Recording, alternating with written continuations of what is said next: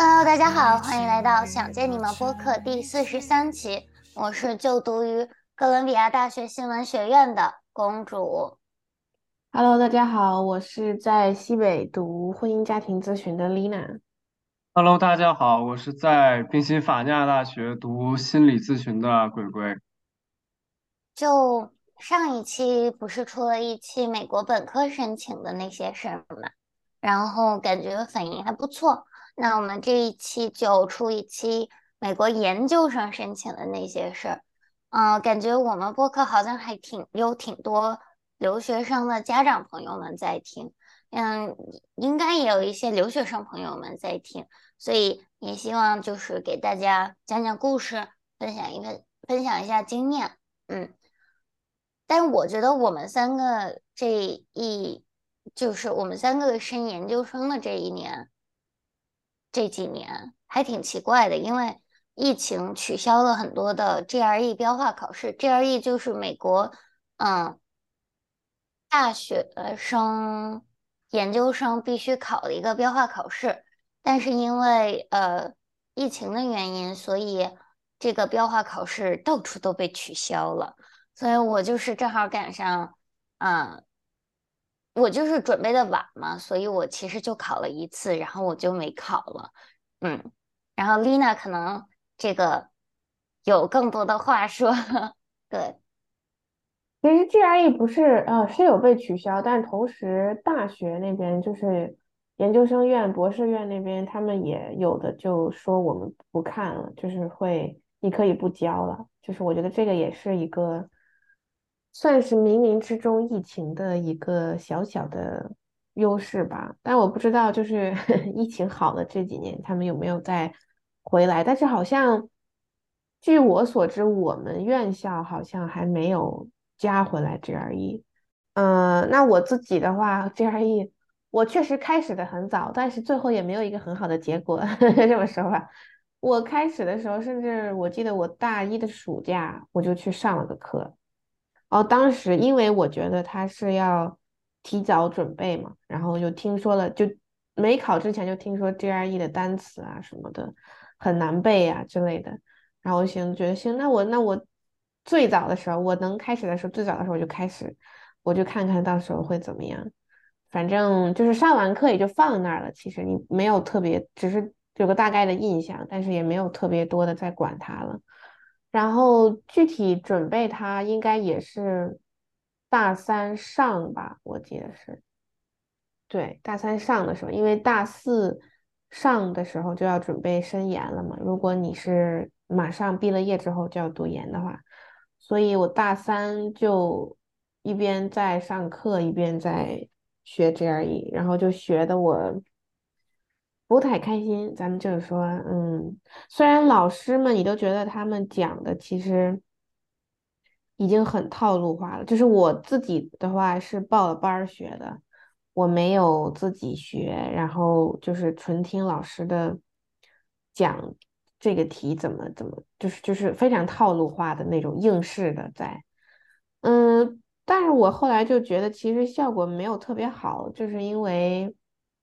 嗯。其实就像任何一个标化考试一样，你自己的基础、自己的能力其实还是蛮重要的，特别依赖于这种套路的答题技巧。我觉得并不是适用于每一个人吧。反正最后我的话就是考了两回，然后最终也就是反正三百一十多分，也没有一个特别好的、特别特别。牛逼的分数，嗯，但是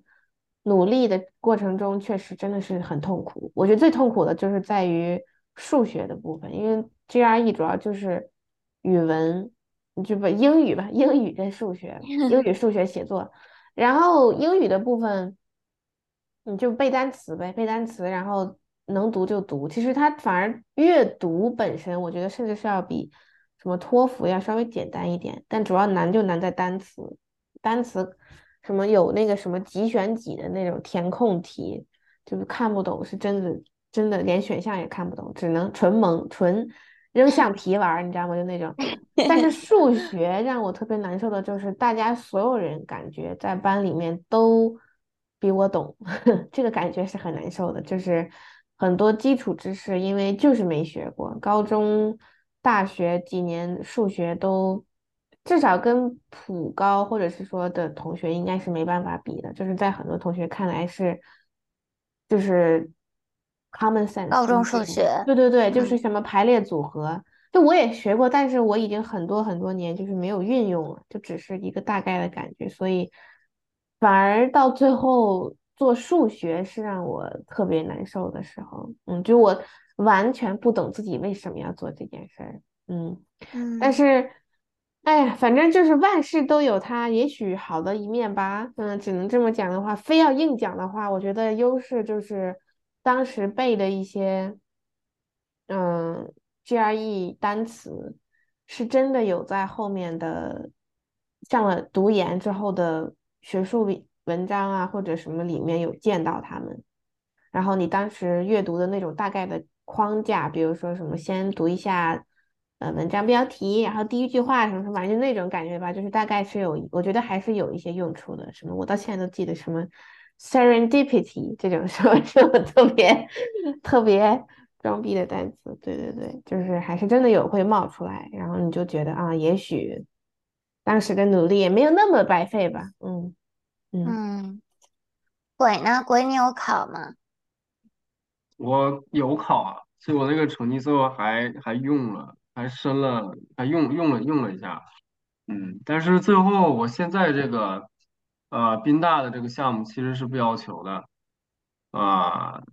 嗯，所以说，但是我也不是不觉得至于说是白考了吧，就是就是感觉简历里面加了加了一项这样，嗯，然后当时的话，其实我准备的很晚了，其实我是我就是一边申请一边备的考，我记得我当时我记得是十二月份，十二月末交所有的申请，然后我十二十二月初考考的最后一次。然后就是最后最一共考了三三次吧，嗯，我这个备考其实嗯，就是比较延延续我之前自己的习惯，我之前习惯就是先去啊去外面找老师，然后补，然后跟他们找一段时间补一段时间，然后就是啊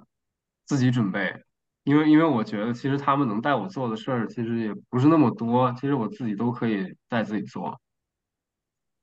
嗯，但是吧，因为因为我那段时间其实特别的忙，有很多别的事情。你比如说那个那个时候可能就啊，我爷爷身体不好了，然后当时我也要我也要带他去医院，然后其实我就没有太多心思去好好准备 GRE 这个事儿啊，因为别的东西中介可能还可以帮一帮我，但 GRE 这个就真的只能我自己去考啊，而且再加再一个就是加上当时有很多同学他也不考了。就让我心里就也非常的一直很动摇，就到底要不要考，嗯，然后但也没有办法，嗯，就是这个我觉得其实就是就是内卷了，就是就觉得好像是有人不考，但也有人考啊，你你不考不就好像像吃亏了一样，嗯，啊，就抱着这种啊不能不能吃亏的心态，就是也学折磨自己。对，我记得当时我就先报了一个新东方，新东方先学了一个月，然后后来啊，后来去北回北京，回北京就自己学，就到到那个每天到我们家旁边有一个商场，商场里有一个书店，在那个书店里面买一杯那个那个那个橙子冰沙，然后一边喝那个橙子冰沙，一边写那个写那个模模考那个卷子。啊，但我觉得它最难的东西还是单词，因为它单词就是我百分之就是很多很多大部分我都是不认识，要重新背，而且那些词都都很别扭，然后很就一般都是比较生僻，很难就是日常中去碰到，所以说非常难背，又要在短时间内去背完那么多词，就不是说慢慢的去积累，就就很难背。我记得当时我手机上就有那种背单词的软件。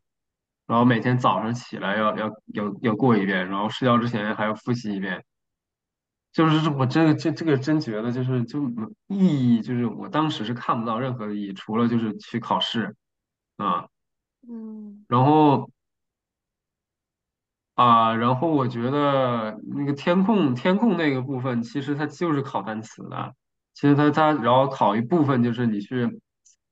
啊去重去理解那个句子的能力。但我其实觉得那个那个题就是就是如果你单词就是你别的你什么能力都很强，但你单词就不会的话，这个这个题你也做不了。其实你但反而你把单词背会了，这个题就迎刃而解了。阅读的话，其实就是就是很多很多技巧，其实跟 ICT 的时候很多东西也一样，其实就是啊，考验我们怎么在短时间之内去提取重要信息这种能力。所以说，这个找一个好一点的老师，其实是可以教教给我们的。数学的话，其实它比较难的地方就就就几个题点，但它总的题点其实不是很多，其实一张纸就能全总结下来。就是我觉得就是找找自己哪个点不会啊，然后其实多多刷点题，其实是没有问题的。嗯，嗯呃，但总总的来说啊，就是因为这个又是要一一考要考四四个多小时，非常累，然后心理上也是非常累。嗯，嗯，考完考完之后，考完好像是刚刚刚刚刚刚上三百二，后面我就绝对就就再也不考，太浪费太浪费精力了，然后嗯就直接申请了。我再就是我以后再也不想考这种试了，就是从从托福、SAT，然后 GR、SAT 二，然后 GRE，就这些考试，我就是非常反人性，就是你快点快把人弄疯了，就是以后我再也不想考。嗯咱们还是没有经历过高考的人。嗯，刚刚想最后补充一下下，就是我觉得从我跟鬼的经历来讲，就是想跟大家说，如果大家真的要准备 GRE 考试的话，或者可能就任何一段标化考试吧，就是还是要在短时间内赶紧把它结束。就短时间内最好你啥也别干，你就是一个月怎么着，就是每天就围绕着这件事情。我觉得在我看来就是最有效的，因为我确实觉得我的问题就是我的战线拉的太长了，就导致我好像觉得我会，但其实我不会。我好像觉得我背了，但是就是又背的不扎实，就是你要反复反复在找我自己哪儿之前的遗忘了，这个过程就很很熬人，就是嗯。我觉得我当时就纯纯的就是在赌，我好像特别晚都没开始准备，然后我当时就想，疫情了，我大不了就就是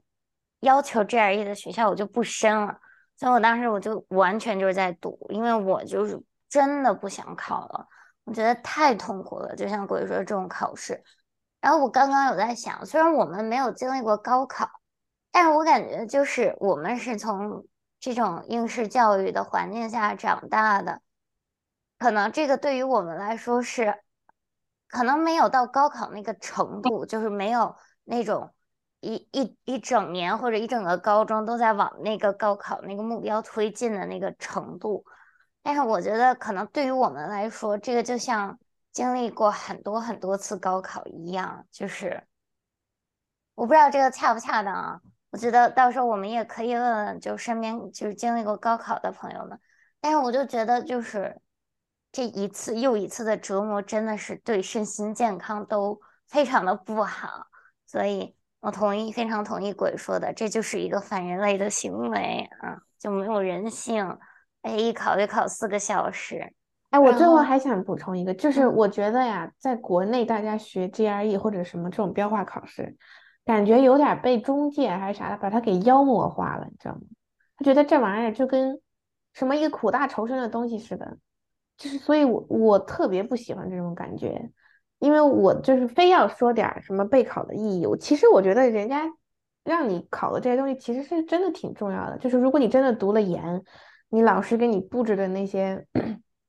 海一样的阅读，你是真的得获取那个关键信息，然后单词就是该会的就得会，就那种感觉。所以嗯我是觉得，就是大家还是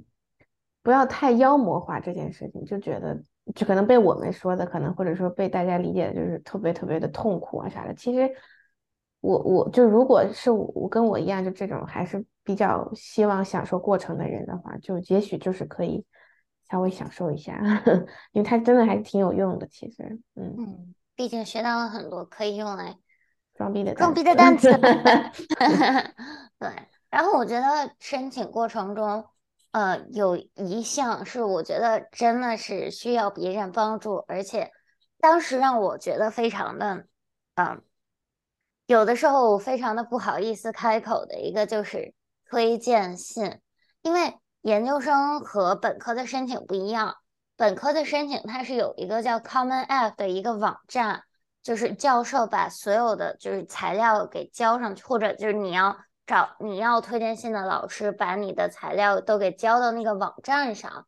然后你就想申哪个学校就申哪个学校。研究生的话，就是你申的学校多，每一个学校都会给那个教授发一封邮件，让他交推荐信。就，那我当时就觉得有的教授他就比较忙嘛，然后他就会有的时候就经常忘事儿，你就经常得发邮件去，教授您能不能教一下我的推荐信啊？而且你有的时候不只要发一次，因为你发了之后，他说哦好，我明天弄，然后你发现他明天没有交，就。反正我觉得这个是一个让我非常的，就是呃有一些些我不明白为什么研究生申请不能也有一个 Common App，然后就是在那申请。但是这个推荐信它又是一个非常非常重要的一件事情，就是嗯，它有点像研究生，它其实有点就是像它更它是一个更高水平的一个教育嘛。所以其实如果你的教授他在业内非常有名，那你要写让他写一封推荐信的话，其实是能让你，呃，在这个学校的筛选的机制下给你很加分的。所以这个推荐信真的还挺重要的，而且我觉得像我跟，尤其是像我跟 Lina，我们小学校会稍微占优势一些，因为你的课都非常的小。就是教授会跟你有那种非常个人的链接，但是在很多的大学校或者那种一个课几百个人的那种学校，你要找老师要一封推荐信，老师可能会问你谁呀？然后就是你需要自己写一封推荐信，然后让那个教授去改，然后就是我觉得，嗯，所以下课的时候，就是这可能就是你要，比如说本科最后一年了，你准备升研究生了。那你可以多去教授的 office hour，就是你多去跟他聊聊天儿，跟他建立一个就是个人的一个链接，让他更了解你这个人的话，他可能给你写推荐信的时候也顺一些。对，嗯，这个这个我同意，就是因为啊、刚才有说到，像我们学我本科是人特别多，上一节课大概都三百多人，所以说这种啊这种课是很难，就是说跟老师有太多联系，所以就只能给他发发邮件啊，或者说下课去找一找他，或者说你就是每节课那个大教室坐到前排，然后天天就脸，对对对，这样他可能会认识你，其他情况下他其实都不太可能会认识你。然后我记得我当时我那个推荐信，呃，我心里因为我两个专业嘛，我另外一个专业人很少啊，所以那个就好要一点。心里那个就是我当时是很绝望、很绝望的，就是我觉得我跟这些老师都不熟啊，你们凭啥给我写？然后我后来就就是我的就是我我爸妈也一直就是安慰我，那个老中介老师也一直安慰我，就是就是做我的心理工作，就是让我舔着舔着脸，就是跟他们装作很熟的样子，然后让就跟他们发邮件，然后让他们给我写信啊，就是啊，就我也确实这么做了，但是也也也要到了，因为其实这个事儿它没有那么那么难，就是他作为一个教授来说的话，他其实是挺愿意给别人写的，因为这样他觉得自己好像也很重要一样，又不花他太多时间，对不对？啊。然后尤其是其实年轻的教授很愿意写，因为他们觉得这个事儿就很新奇，然后感觉自己好像很重要。岁数大一点的可能已经就是都经历过了，可能还好一点。然后我记得一般来说是要一共三封吧，可能两封学校里，还有一封要外面的，你实习的工作什么的啊。这个吧，就是他，就是我很多同学还有学妹都特因为这个事情特别的焦虑，因为就是觉得自己跟他们真的不熟。但这个事儿真的就是说，就车到山前必有路，我也不知道到底是怎么怎么过来的。但是反正就是要舔下脸来，就是去跟人家去发邮件、去见面聊吧。你没你得先过你心里那道坎儿。对对，嗯嗯，Lina 呢？嗯，我的话，其实从我的角度啊，我觉得我特别同意鬼说的，就是大家不要觉得不好意思。嗯，比如说，其实你上过一些课，或者你你觉得老师可能没有对你有很多的印象，其实我觉得从 professor 的角度，他是一直在关照他的学生的，他可能是不一定对你个人，但是他一定他的工作就是在关照大家的情况啊、近况啊，你写的文章表达出来的什么，就是我觉得这是他们，就是我觉得不要觉得你在烦他们，因为他们非常清楚这是他们工作的一部分，就是要学生要要去烦他们的，就是因为当时他们也是这样过来的呀，所以我觉得这是一个学术界啊，或者是说学校里很正常的事情，我觉得，然后我的还会感觉就是大家。可能如果当你真的觉得不太跟老师熟的话，其实我当时也有一点点，就是因为我找的其中一个教授，我从来没上过他的课，但是他是我从大一开始的 advisor，就他是系主任，同时也是我的相当于导师吧。但是我只是跟他上过他的一学期还是一年的 lab。就是那种一周一小时，然后我也没有特别多的怎么参与，但是嗯，我还是去找他了，就我从来也没上过他的课，所以他其实也没读过我的什么文章呀，巴拉巴拉巴拉的。但是我还是想找他的一个原因，就是我我我我我就直接直接跟他说了，我说，啊，我意识到我可能没跟你上过课，除了跟你在你的 lab 里面待过，但是我想找你是因为我觉得你见证了我。每一次做选择的那个内心理活动，就是因为我每次要选课，我就得去找他，就是为了得到他的同意，我才能选。嗯，这个过程其实我们俩就会聊一些，就是未来的发展啊，为什么想做呀这种。但是我后来觉得，其实我这个导师没有特别对我个人可能有特别特别多多的了解，就更多还是停留在挺表面的事情上。但是我觉得当时那也是我能做到的最好的选择了，所以还有一个跟大家的 take away 的话，就是不要老看别人找谁，好像别人找的特别特别牛的，特别哎呦跟自己关系特别特别好的老师，当然这是他们一定付出了一定程度的努力的，但是你要相信你能找到的老师一定就是你当下最好的选择了，嗯，然后就。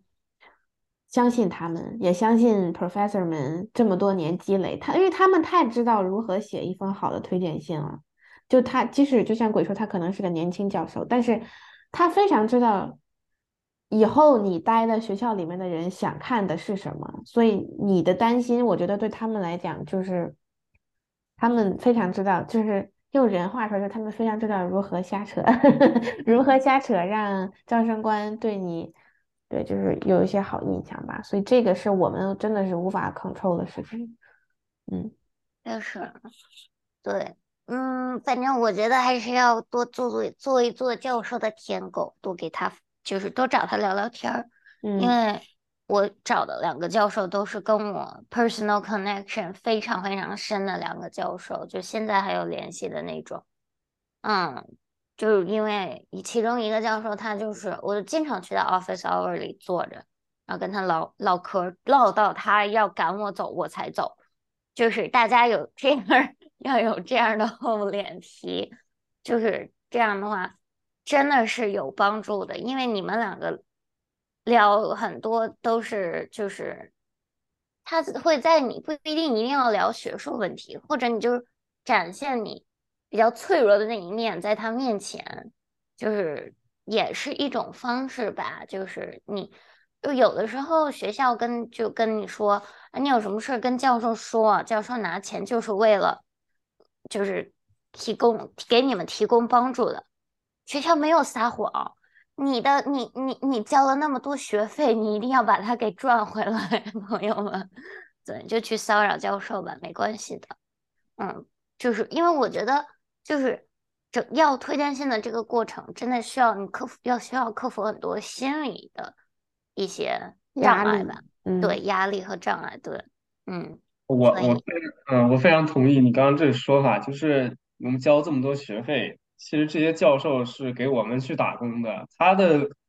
职职责就是去教我们，然后耐心的去纠正我们，对不对？如果说他他反而他可能就是要么不在乎，要么就只跟我们说一些好话的话，其实是在浪费我们的这个钱，对，所以说我们就不能太把他们当回事儿了。马后炮，咱这都属于是 当时好，当时好焦虑啊。嗯，就是所以希望听到这期朋友们，这听听到这期节目，然后要申请研究生的朋友们，不要太焦虑，听听我们仨这马后炮吧。对，你的笑声触动了我敏感神经，我要等待你从回忆之中苏醒，等你开口，不管是爱或者伤害，就让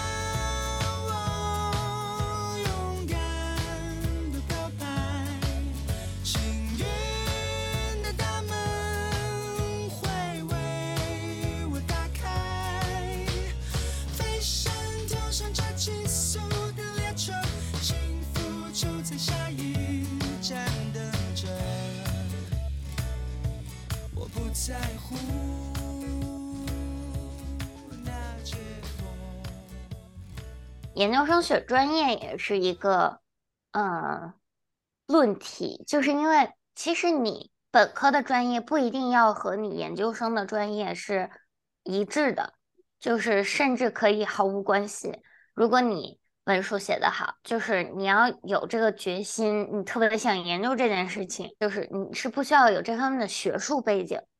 但是你一定要对这方面非非常非常感兴趣，并且有一定的研究，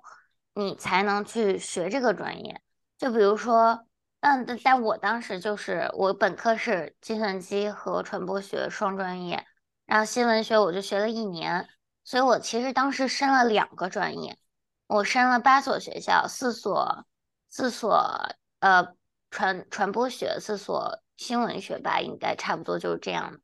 就是因为我当时其实也没有想好我要干什么。就是然后又觉得新闻这东西挺新的，蛮新奇的，那我就多申几所就是新闻学院吧，就是这种的感觉，嗯，所以当时其实犹豫了很久，到底是搞新闻还是搞传播学，然后最后被各大录了，我就来纽纽约了，对，但是我身边有很多的朋友。因为他研究生了，所以你研究生上上了研究生之后，你发会发现你的同学什么人都有，有是就是上着上着学就怀孕了的，因为他已经可能到年纪了三三十左右，然后就就是想生个孩子。我觉得我很佩服这种时间管理大师，好吗？就是我们学校的就是 workload 真的非常的 intense，但是对我就很佩服他。然后还有。我我还有一个朋友，他是之前是搞戏剧的，就是他是百老汇的那种 director 导导演，应该是这么翻译。就是你会发现，大家来自什么样的背景的人都有，所以其实你不一定啊，我本科学这个专业，但是我不喜欢，但是我研究生我好像必须得拿一个研究生学位，然后我就必须得去学，不一定的。如果你发现了一个你很感兴趣的一个领域，然后，并且你对此有所研究，你是完全是可以申请那个专业的。嗯嗯，这个确实，因为我们项目也是，其实各个背景来的都有，嗯，然后大家年龄也不太一样，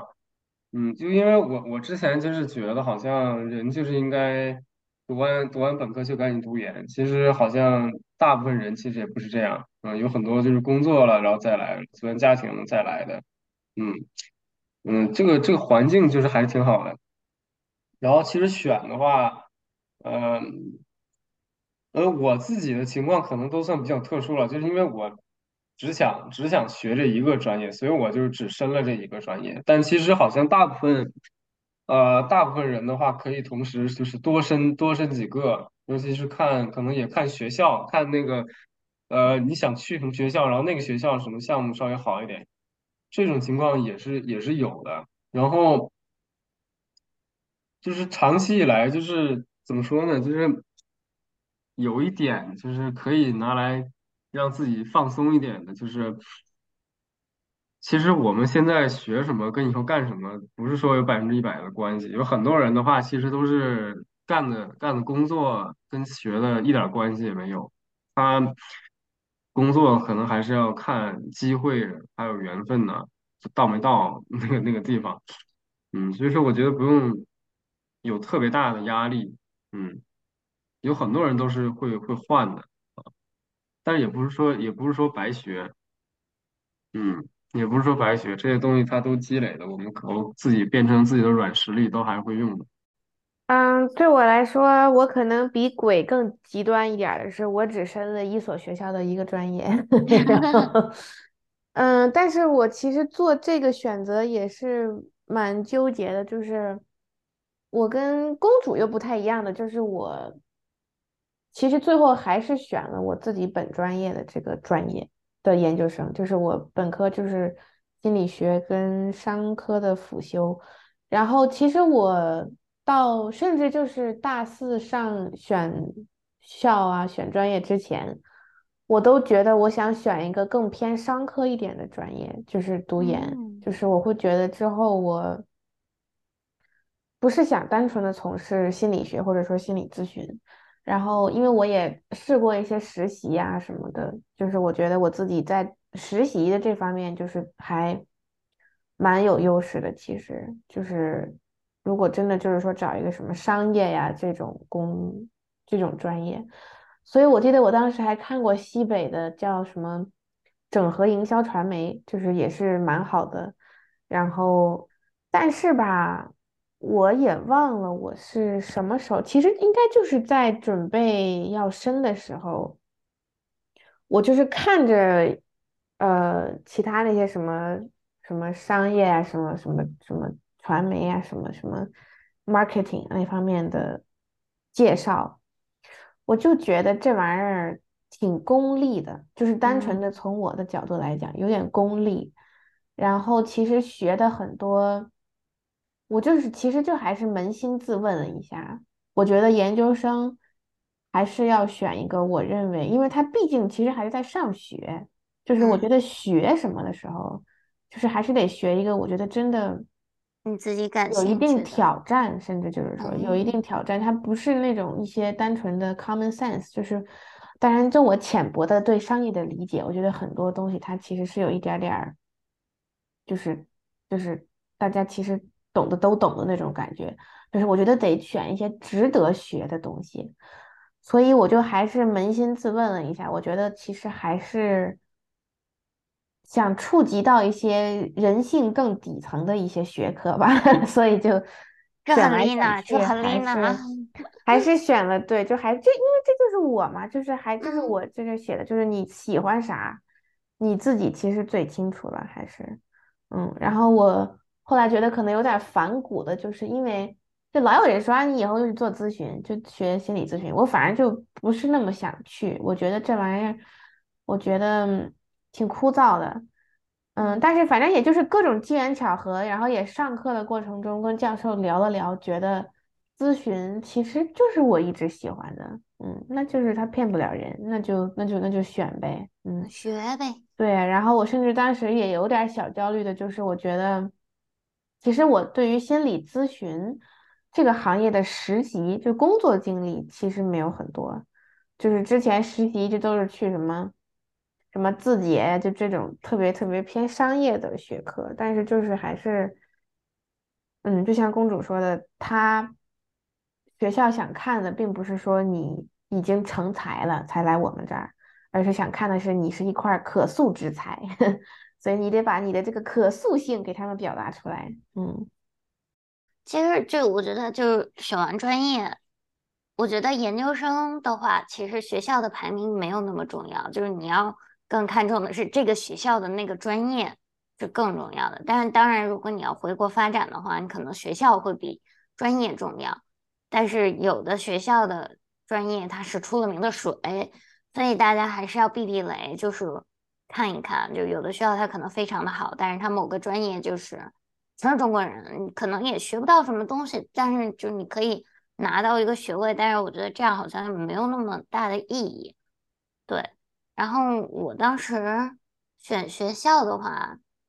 我甚至都不记得了。我可能就是在，就是又又一次是在那种 US News 上面看什么，就是研究生的新新有新闻学院的呃学校，就研就是传播学的排名什么的，就这种的。其实也没什么用，我觉得就是到最后，行业内的话，你的教授是最好的，能告诉你的。但是你的教授他们可能告诉你的那些学校，他没有那么的有名，就是因为他就是他可能在行业内受到非常大的认可，但是他的名气没有大到所有人都知道。就像其实新闻学院的话。本科、本科还是什么研究生最好的，就是美国第一所什么新闻学院是在密苏里州的一个小学校，然后我就觉得啊，那这密苏里州真的就是美国地图的中间儿啊，那就是你也不你都不知道，就是对，就是都不知道它在哪儿，那就是反正我这这种的话就是不会特别去考虑，然后什么还有什么。教授当时还给我推荐什么美国大学，就是 我好像是在华盛顿 D.C. 的那个一个学校，它就是挺就美国人之中还蛮有名的。但是我就说这怎么听起来那么不靠谱？然后我就跟我爸爸妈妈说，我爸爸什么美国大学？你不就在美国上大学吗？我说不是，有一个大学，它叫它就叫美国大学。是吗？什么 America？对我都不记得是 American University 还是，就反正就是，对，它就叫美国大学。然后我就觉得好离谱呀！就是我这样，就是就就我这个跟跟别人说，那肯定也是啊。我本来就已经在森林大学了，然后大家现在我从森林大学去到一所美国大学，就好离谱。是，对。就所以，我其实当时选学校的时候也有考虑别人的看法了，但是，嗯，就当时我其实也有，就是各大的新闻学院是行业内啊、行业内外都出了名的，所以我当时其实我当时也没有想啊，哥大就是我的梦想，因为我知道来到哥大之后，很多人都是这么说的，但是我当时就是呀，哥大试一试吧，嗯，就感觉听起来好高大上，就我当时真的完全没有觉得我自己能升上哥大。这个故事可以待会儿分分享一下。这个故事还有丽娜的参与。我当时大概就上了各大，然后就 USC，但是当时呃 USC 就是南加大，但是我其实只是也是抱着试一试的心态，因为我知道南加大它的难度也很高嘛，而且南加大它它是更偏向于电影方面的，就是传不管不管是传播学还是新闻学，它都是更。倾向于媒体，但是我当时就是说，万一呢？感觉南加大收的中国人多，然后我就申一下，就是对，嗯，然后我当时的梦校是阿姆斯特丹大学，因为我当时就是一个非常想玩的一个心态。阿姆斯特丹大学它第一年在丹麦，第二年在德国，我觉得这也太酷了。我当时我就说，天呐，我要我美国本科是我本科是在美国上的。我研究生在两个欧洲国家上，我这能玩好多地方啊。对，但是，嗯，这个申请结果吧，就是我当时申的大概八所学校，我除了我的梦想给我发了一封拒信，我收到了我申的所有学校的 offer。天道，好轮回，好吗，朋友们？我当时我想申阿姆斯特丹大学，想申到我交申请的时候，我选了一个黄道吉日。我真的就去看那个，就是什么什么就是那种网上的那种今日黄道吉日宜什么什么什么，就看宜就是申请什么乱七八糟，然后我就在那个什么那个时候，然后他还分那个每个时段哪个是吉时，哪个是凶时，我还就写了个吉时去交那个学校的申请，结果还是嗯收到了一封你是不是得按照中国的时间或者农历时间来呢？你我说的，好。对哦，哎呀，对，反正就是最后卡在了这个，嗯没算明白，对，然后对我还申了一个，当时第它是 USC 的一个 Global Communication 的一个项目，那就是第一年是在 LSE 伦敦政经大学读，第二年是去 USC 读，然后后来我还是选择了学新闻，没有选择嗯传播学，现在有那么一点点后悔，因为感觉自己把路走窄了。对，嗯嗯，你俩呢？我知道丽娜就是一心想去西北，哎，你为什么那么想去西北呢？感觉你本科就说我要上西北，我其实没有一直冲着西北，我其实还是就是选的专业来讲，只是西北恰巧有婚姻家庭咨询，这就很不容易。嗯然后我其实啊，我其实，在选学校的时候，我也有一点儿就是跟公主差不多，虽然没有直接看排名吧，但是我记得我上大一大二的时候，我就有暗暗的立下一个誓言，就是我想之后去一个那种，我说嗯出来大家就大概知道是哪儿的学校。可能就是因为我的本科呀，就是太不为人知了，就是每次都得再加一句，他说你在哪儿上学？我说我在 Skidmore 是一个文理学院，就总得加这么一句，让我觉得特别有一点点不甘心吧。所以我总体来说，我是知道我自己其实是学校的威望或者是说名气，甚至要稍微大于那么一点点的专业。然后就选着选着，我就发现西北有这个婚姻家庭咨询，就是我当时其实跟鬼一样，我也是奔着心理咨询去的，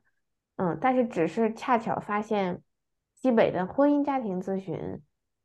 还蛮符合我的一些之前的经历呀，我的一些一直关心的一些话题，然后我就开始写文书嘛。但是这就是下一个话题了。反正就是越写越选，越觉得真的挺契合的。所以我其实说实话，我真的并不是奔着西北来的。虽然大家可能觉得，我当时被录取的时候还发的朋友圈，就是说我四年前申请的时候就感觉杳无音信了，四年后就大家就是其实就是双向奔赴，就他也选择了我，我也选择了他，而且我两次都是异地西北。就是本科的时候就异地，年少无知的时候异地了人家西北，但其实我来了之后，我发现啊，人家本科小孩是真的厉害，就是那个时候我觉得升不上是太正常的事情了。研究生的话，选择性也更多，然后大家的背景也更参差不齐，所以这个时候来，我觉得反而刚刚好。嗯，嗯，嗯，鬼了，我的话，我的话其实是这样，我也没有就是说我只升一所学校这样，我其实升了十多所，那都在美国，我其实升了十多所，升的专业都这一个，嗯，然后反正我基本上把能申的都申了，嗯，因为啊。然后我申的时候，大概考虑第一个也是这个专业好不好，另外一个就是环境吧，总体的环境。啊、像费城，我现在在费城，其实费城它也是个就是城市嘛，就是生活还比较对于我来说比较方便啊，这也是一个因素。然后再一个就是我会去去看嘛，会上他们的官网去看这个学校的就是风格跟我匹不匹配。比如说我当时看了约翰霍普金斯的，然后我就觉得那个网站做的，就一看就是那种学理科的那种人做的，就非常的看起来让人就是就是就是不加装饰，然后非常 非常非常直接那样啊，然后约翰霍金斯要杀过来了，嗯，当然，如果说我们听众里有愿霍普金斯的，可以来评论。但是就是我一看就觉得他那氛围就不太适合我，就没有去，就就那个，就虽然也报了，但是也面试了，反正就心里面就觉得好像不太适合。嗯，然后宾大是第一个面试我的学校，然后最后他这第一个他，但不是第一个给我发发 offer，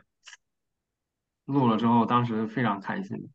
非常开心，就直接就跳起来，那么开心。嗯，那个阶段确实是非常非常奇怪一个阶段，就感觉好像到处在抓这个救命稻草一样。嗯，但是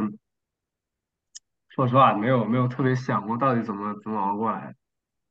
对，我记得我跟鬼那个时候，你俩人申的专业基本上一样嘛。然后因为我也列了个单子，里面就有他也申的学校，然后我就记得当时。我记得有点小尴尬，就是觉得非常好的朋友现在变成了 competitor，然后就是也是互相想跟你一块儿一块儿上学的，但是我没有很想，对不起，没有没有，哎呀，就是这这不三年都那个很熟了嘛，我觉得就是对我觉得那个时候就是看鬼的状态，就是我状态也没有特别好，但是俩人就偶尔还互相稍微打打气，说哎你加油啊。你这个之前这个就是又有在有一点互相竞争，但感觉更多其实还是在嗯跟对方通气儿啊，就是那种算是互相鼓励的感觉吧。嗯，我不知道你什么感觉啊，反正 反正我是有这种感觉。嗯，是的，因为其实呃我在本科的朋友其实也没有很多真的跟我完全一样的。其实大部分，其实我的本科朋友，他们都升的专业跟我不一样，所以说我们跟他们也就是很难特别的感同身受这样。但是丽有丽娜还挺好。然后其实我们也都有提到很重要的一点，就是文书。就是我觉得研究生的文书，就本科有很多什么啊，你为什么要来我们学校啊？但是其实你就可以说啊，因为你们学校环境很好，或者怎么样，就是你不需要就有套路。但是研究生你要写为什么来这个学校的时候，你是真的要研究这个学校，研究某一个 professor，你研究某一个教授，然后你以后要跟他做什么，就是你都需要给这个学校画出一个很大很大的饼，甚至把上面的葱花和香菜都点出来。对，就是你一定要特别特别的具体，就是为什么要来这个学校，为什么就是因为某个教授怎么怎么吸引你。因为你的经历和这个教这个学校的氛围如何如何的匹配，就是研究生是一个完全不一样，就是你完全不能再套路的一个地方，因为他肯定是能看得出来的，而且他发现你套路的时候，他就不会原谅原谅你了。所以就是我觉得文书真的是你要一定要非常非常仔细的研究这个学校。它的项目啊，它它里头它能给你提供的一些事情，我觉得不仅是为了写文书，就包括是为了你自己。它你研究这个学校的过程，也是一个你嗯研究自己想要什么的一个过程吧。对，就是如果你发现你特别想做的一个这件事情，这个学校提供不了，但是这个学校很有名，那你可以完全不要考虑这个学校了。我觉得是这样的，因为你研究生你交那么多钱，你就是为了。往一个专业的方向走嘛，但是如果你的这个学校给你提供不了你的专业帮助，那咱就换一个能给你提供专业帮助的学校吧。我我其实觉得，嗯，因为这次申请我的文书其实写的比之前还比本科申请还少了很多。其实，因为我发现，反正我我有一些是觉得可以，其实可以来回窜着窜着用用。呃，但是确实会研究研究这些学校比之前多一点，就可能要写的具体一点，就是这个项目的哪个哪个部分非常吸引我。就比如说，我记得这儿的这个项目就是，现在宾大这个项目就是，他因为要求我就是一开学马上就开始实习，然后有有专门的课来帮我们啊研究这个实习的经历。我记得我当时好像写的这个，这个就确实要啊。就是不能写，不能那么广撒网了。就是所有学校都都差不多写那样。现在就是可能你要去的话，可能就是真想去。就是其实多多想想，就就就也没有那么难。我觉得这个事儿，因为它可以就是挺自然的。如果你这个学校真的你很想去的话，这些东西其实是不用别人逼我们，自己就能就能想明白了。嗯，因为文书吧，它其实它跟那些其他的硬性条件也不一样。就是我觉得有一点，丽娜刚才说的很对，就是要展示给学校，就是我们是那种可塑之才，就不需要把我们自己形容的多么多么多么牛逼，你知道？就是因为你如果已经那么厉害了，那你还那你还来上学干嘛呢？对吧？嗯，我的一个感觉，写文书，我其实可以给大家一个很算是实用的 tips，就是怎么写的，让学校觉得你有对它做研究，就是你去看这个项目的那种类似于目标，或者是说什么 VMO，什么 Vision Mission Objective，就那种，他们一般都会有一些，比如说我们这个项目是围绕着哪哪几点几点去设计的。就是那个还挺重要的，就是比如说我们项目有什么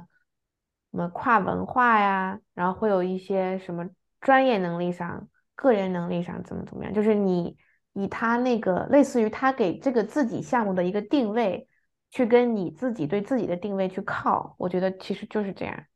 我当时还有一个很重要的一个摇摆，或者是说抉择要去做的，就是。因为我知道，其实心理咨询 这种项目很重要的一个文书的部分，或者是说，呃，面试的过程中你要展现出来的，就是你对自己的一些反思、觉察跟坦诚，就是你对自己有多么多么的了解，其实对于你做咨询师是非常非常重要的。那事实证明，我的这个判断来了之后，发现还是挺对的，就是我们这个项目就是一直在强调。你对自己的反思啊、觉察，所以我一开始的文书写了大量的我的，甚至有点不堪的经历。我在过去的过程中发展的过程中哪些卡点，然后我自己怎么样去努力让自己走出来，或者是说重新用一些新的角度去看待。但是最后就发现，写了太多这种东西之后。可能会给人一种 OK，你是爱挺爱思考的，但是然后呢？那你为什么就比别人厉害呢？所以后来发现还是要加一些你自己专业的东西，就是一些可以证明你能力的东西。所以其实就是一种，我觉得最后是一种感性跟理性的一个抉择吧。因为我一开始就是会太感性了，就是会写的，我的妈，就是那个语言啊。就是甚至用一些很意象的东西在表达，但是我后来发现，这毕竟还是研究生的申请，他还是要有他的一定的专业性，嗯，所以最后其实就是还是给很多很多人都看过，我的甚至有三四个教授看过，我爸妈也看过，也老给我提建议，我甚至我记得有 有一天我爸妈在那爬山，然后我爸看完还坐下来。在那一边喘着气，一边跟我说啊，这个地方你一定要突出，要加一个什么什么什么。然后我也去那个我们学校的 writing center，就是写作中心。但写作中心主要是帮我改我的一些表达，怎么改的更像母语者能够懂的话。大概也去了，我觉得应该有十几二十遍。就是我改的是真的，自己就是真的要吐了，就是说。然后就是，当然确实是越来越好了，越来越写的，但是最后也会有一种怪圈，就是我好像记得我有一天跟公主打电话，我说改的我要崩溃了，就是我觉得我真的永远改不好，就是每一个人看完都能给你提出点建议的时候，就是太多的建议，那个时候就是你也要做减法了，就是你也要允许自己跳出来跟你自己说。你自己怎么想写，你自己是要有最后那个决定权。对，反正就是写文书，我觉得痛并快乐吧，就是看到别人给你的建议，但是他们也会给你一些鼓励。我觉得还有一个就是你要研究一下那些教授，就如果你不知道关怎么写你自己的话，你去研究一下这个学校的教授，因为我觉得教授他的研究领域就包括他就是。等于说，他是一个成功的故事。你要把怎么把你自己的未来向这个成功故事靠拢，但是也是一个非常重要的一个事情。就是你为什么，或者甚至你可以写你为什么想跟这个，就是未来想跟这个教授合作，或者希望能从这个教授身上学到什么。你可以去看看那个教授他发表的一些文章啊，或者论文啊什么的，从那个出发点来就是写这个文书，其实可以体现。就像丽娜说，你不一定一定要是自己多么深刻的关于自己的故事，你也可以写一些，就是体现你自己很专业的一些事情，它会让这个学校觉得，哦，你确实是对这个专业领域是非常有研究的。我只是往幸福奔跑的尘埃。我会在狂欢开始的时候离开。拒绝望着漫天烟火发呆，人不是为了羡慕别人存在，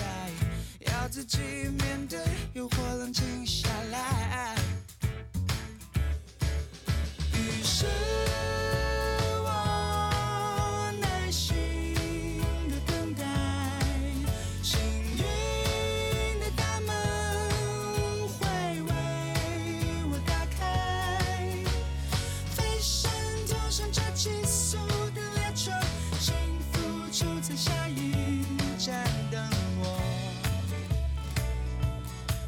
在乎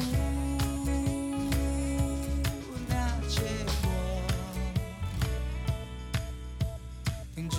我向前冲的然后其实就是还有一些，嗯，学校有的学校它会有一些其他的要求，就比如说我当时上哥大的时候，有那个一个考试，那就是大概就是给你一定的时间，然后让你选，就是让你就是回答一些问题，就是你要怎，如果这一个新闻有一个爆点新闻，你要怎？你想去用什么角度、什么方式去写那篇新闻？大概有五六道题吧，就是大概就是那种开放式回答。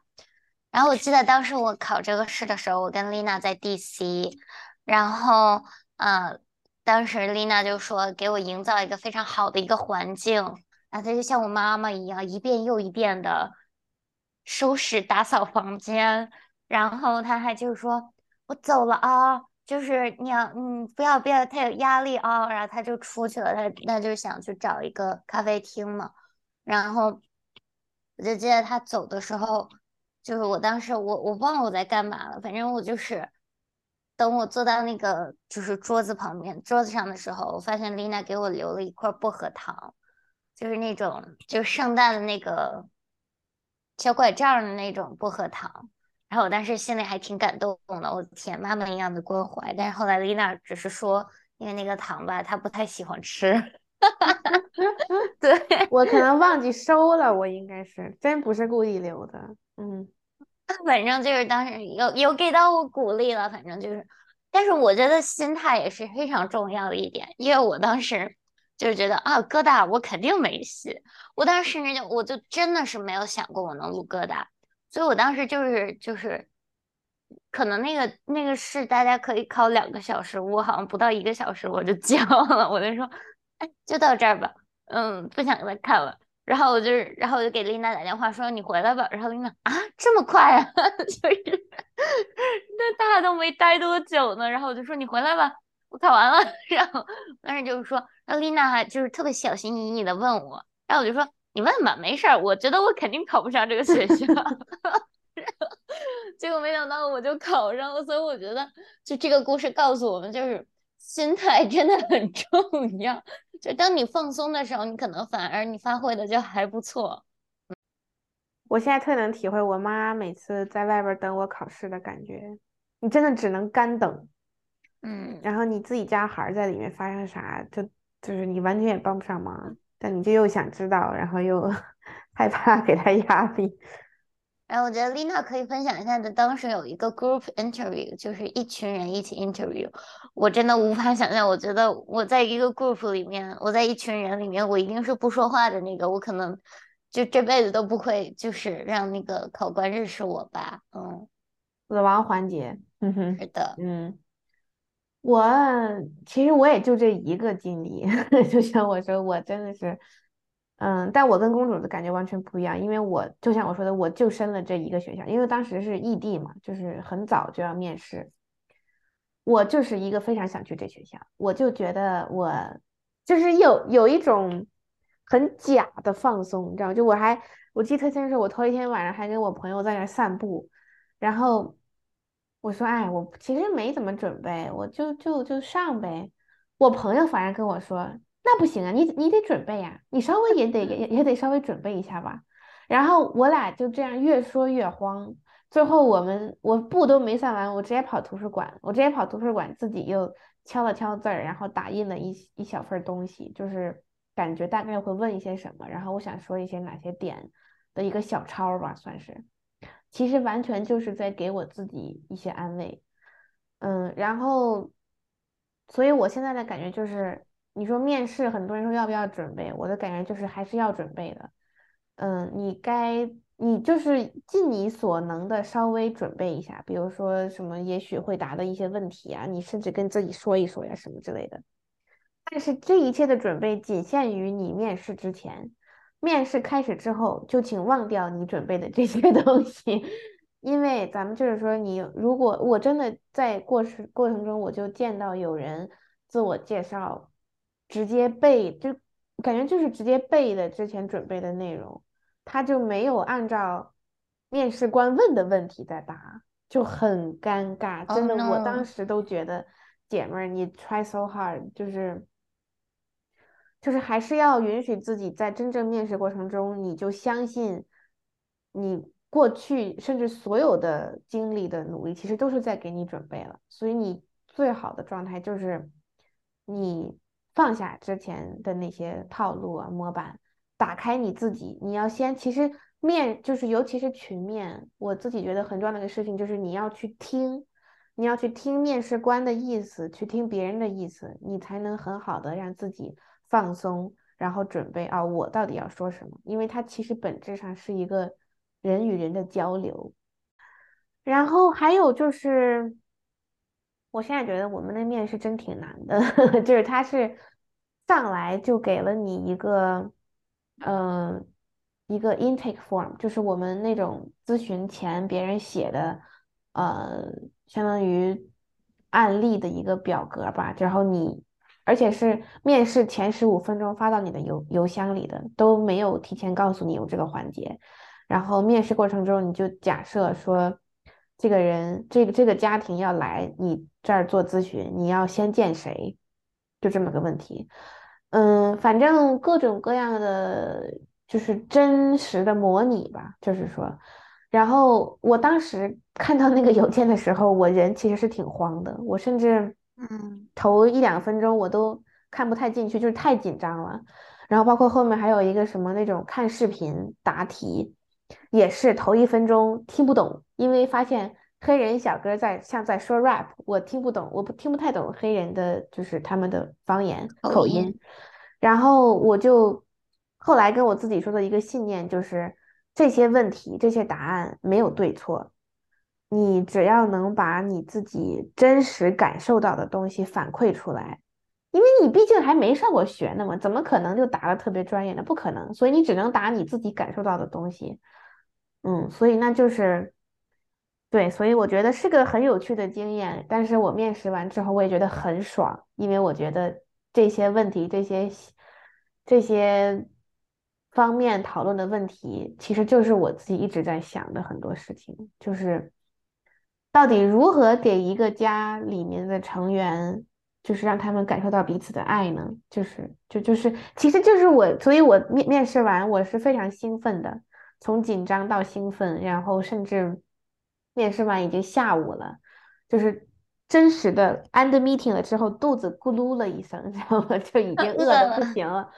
对，其实就是很爽。其实你真的自己发挥好了之后，那种感觉是非常的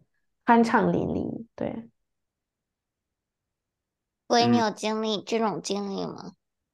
有啊。我记得当时鬼还问 Lina 那个 group interview 怎么准备。我我其实当时我问他是那个，嗯，其实有个一对五的。我我一共面试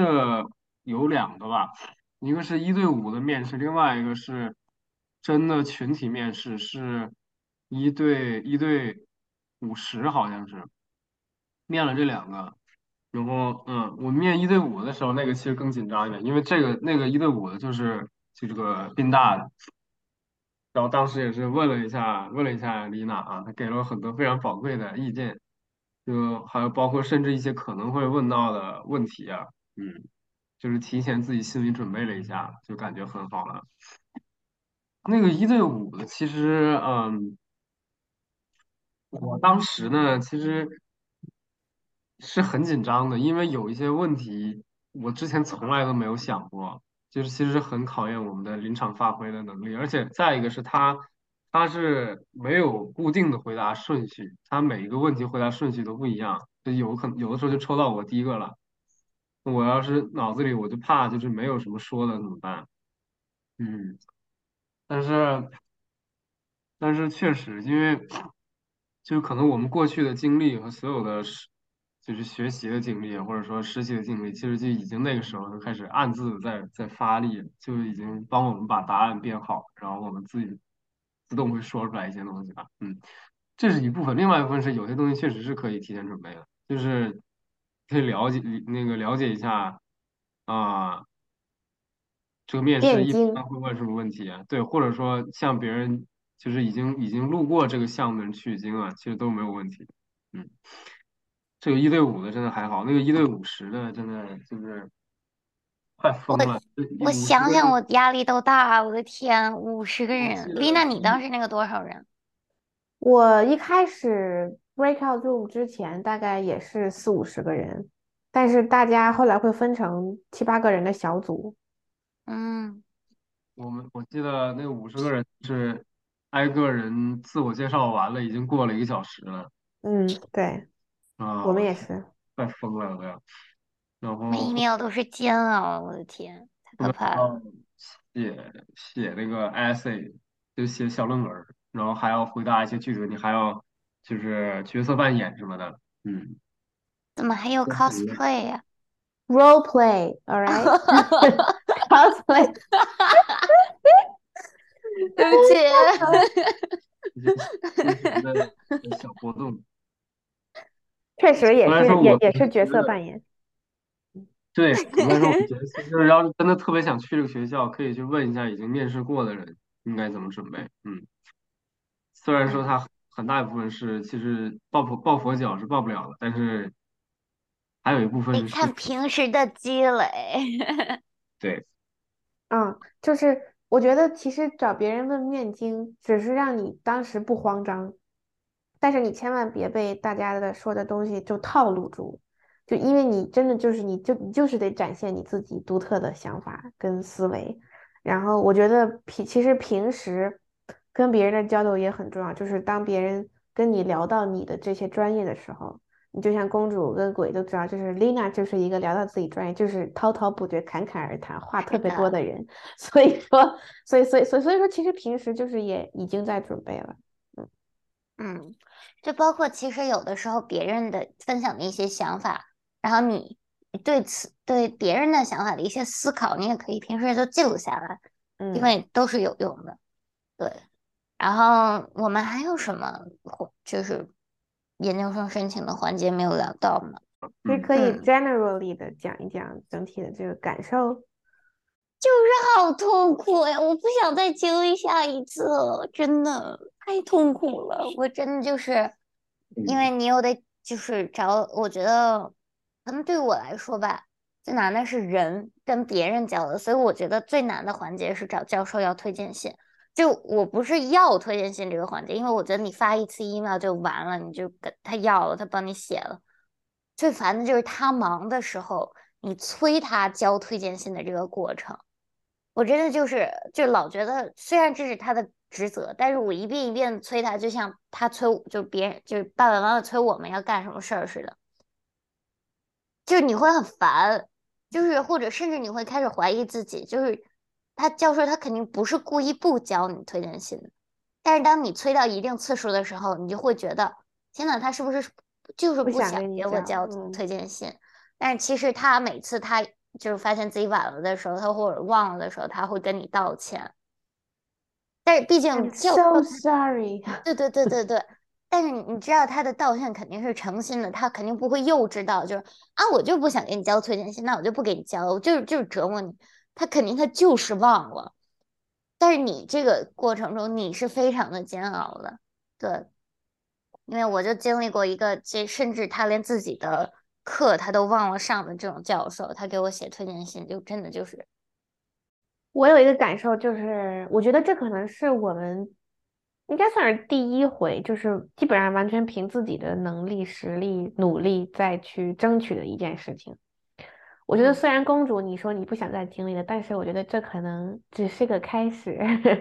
未来人生哦中应该还会有非常多像申请这样的 这样的机会，就是你要向别人展示你自己，然后要跟别人去竞争，要用文字，要用面试来展现你一些机会。我觉得嗯这其实就是很现实的问题，所以我反而觉得这次之后，我觉得我觉得自己还没那么怕了，因为我感觉真的经历过一次之后，我就觉得我自己其实还是能干好很多事情的，然后也没那么渺小。所以我觉得，其实很多时候我申请过程中，就是觉得自己那个心态吧，就时而觉得自己哇无所不能，我就是这个行业太厉害了，我这人。但时而写着写着文书，又觉得又觉得没啥可写的，然后又觉得很多话别人都听过很多遍了，又觉得自己没什么新意，反正就是各种对自己的怀疑、否定，但是又有点儿小激动，就是这种感觉，我觉得就很美妙吧，也是。然后我也有有一种就是未来更多的竞争，就来吧。既然选择了我，我觉得选择就申请啊，它不管怎么说，它就还是个双向选择。如果自己真的没有被选上，也许就是你没有那么符合这个机构或者说这个平台的一些需要，真的真的不代表你这个人就一无是处了。嗯我我是觉得这样就是，嗯，这个过程啊，其实很难去享受它，因为我记得非常清楚，就是我当时真的就整个人，我想的是，如果升不上理想的，我可能明年要再升一年。就那个时候那种挫败感实在是太太强大了，就是而且是不停的一直就你没你知道你没有收到 offer，就是一直在折磨自己，一直在煎熬，然后就很难去自己去完成这个事儿。就是心里面去就是去承受吧，承受这这一切所有的东西，我我是这么觉得，嗯嗯，但我觉得这个过程中就收获了收获了很多啊，自己处理这些压力的这种能力，还有包括自己整体的，就是控制自己的期待吧，嗯，就这样，嗯，我觉得这个这个过程生下来完了之后呢。就是让我感觉，就是我好像也能做像这么难的、这么这么难的事情，就是也会给以后有一些信心吧。啊，就是但是，但我觉得有一点就是，就是可以可以反思，就是到底还有哪做的不太足嘛，然后就是运用到以后的经验里。那我现在现在就要又要升博士，现在就是又是在疯狂在准备，希望这次嗯。就是稍微好一点。嗯。反正这一期我们就跟大家聊了聊研究生的申请，应该不会有博士生的申请了，除非鬼鬼想个人录一期。啊、就是其实一切都是最好的安排，然后大家肯定焦虑，肯定是会焦虑的，但是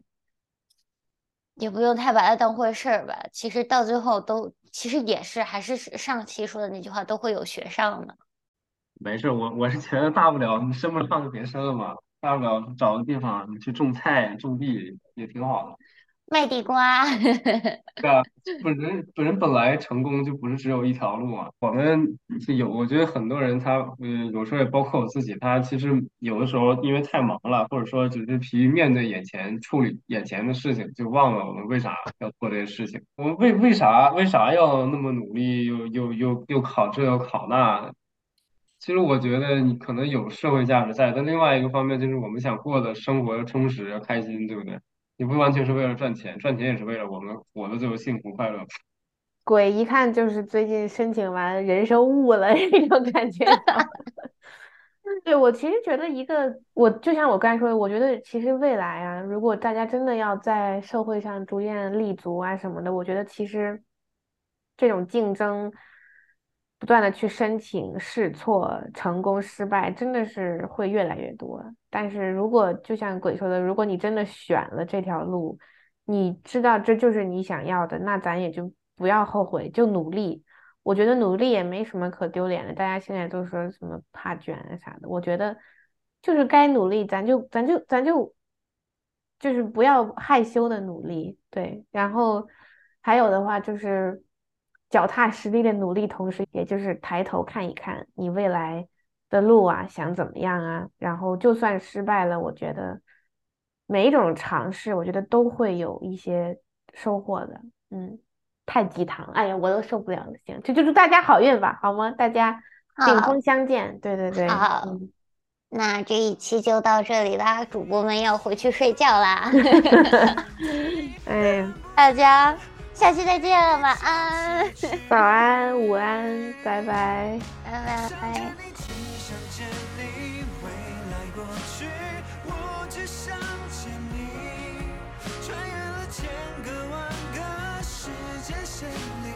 人海里相依用尽了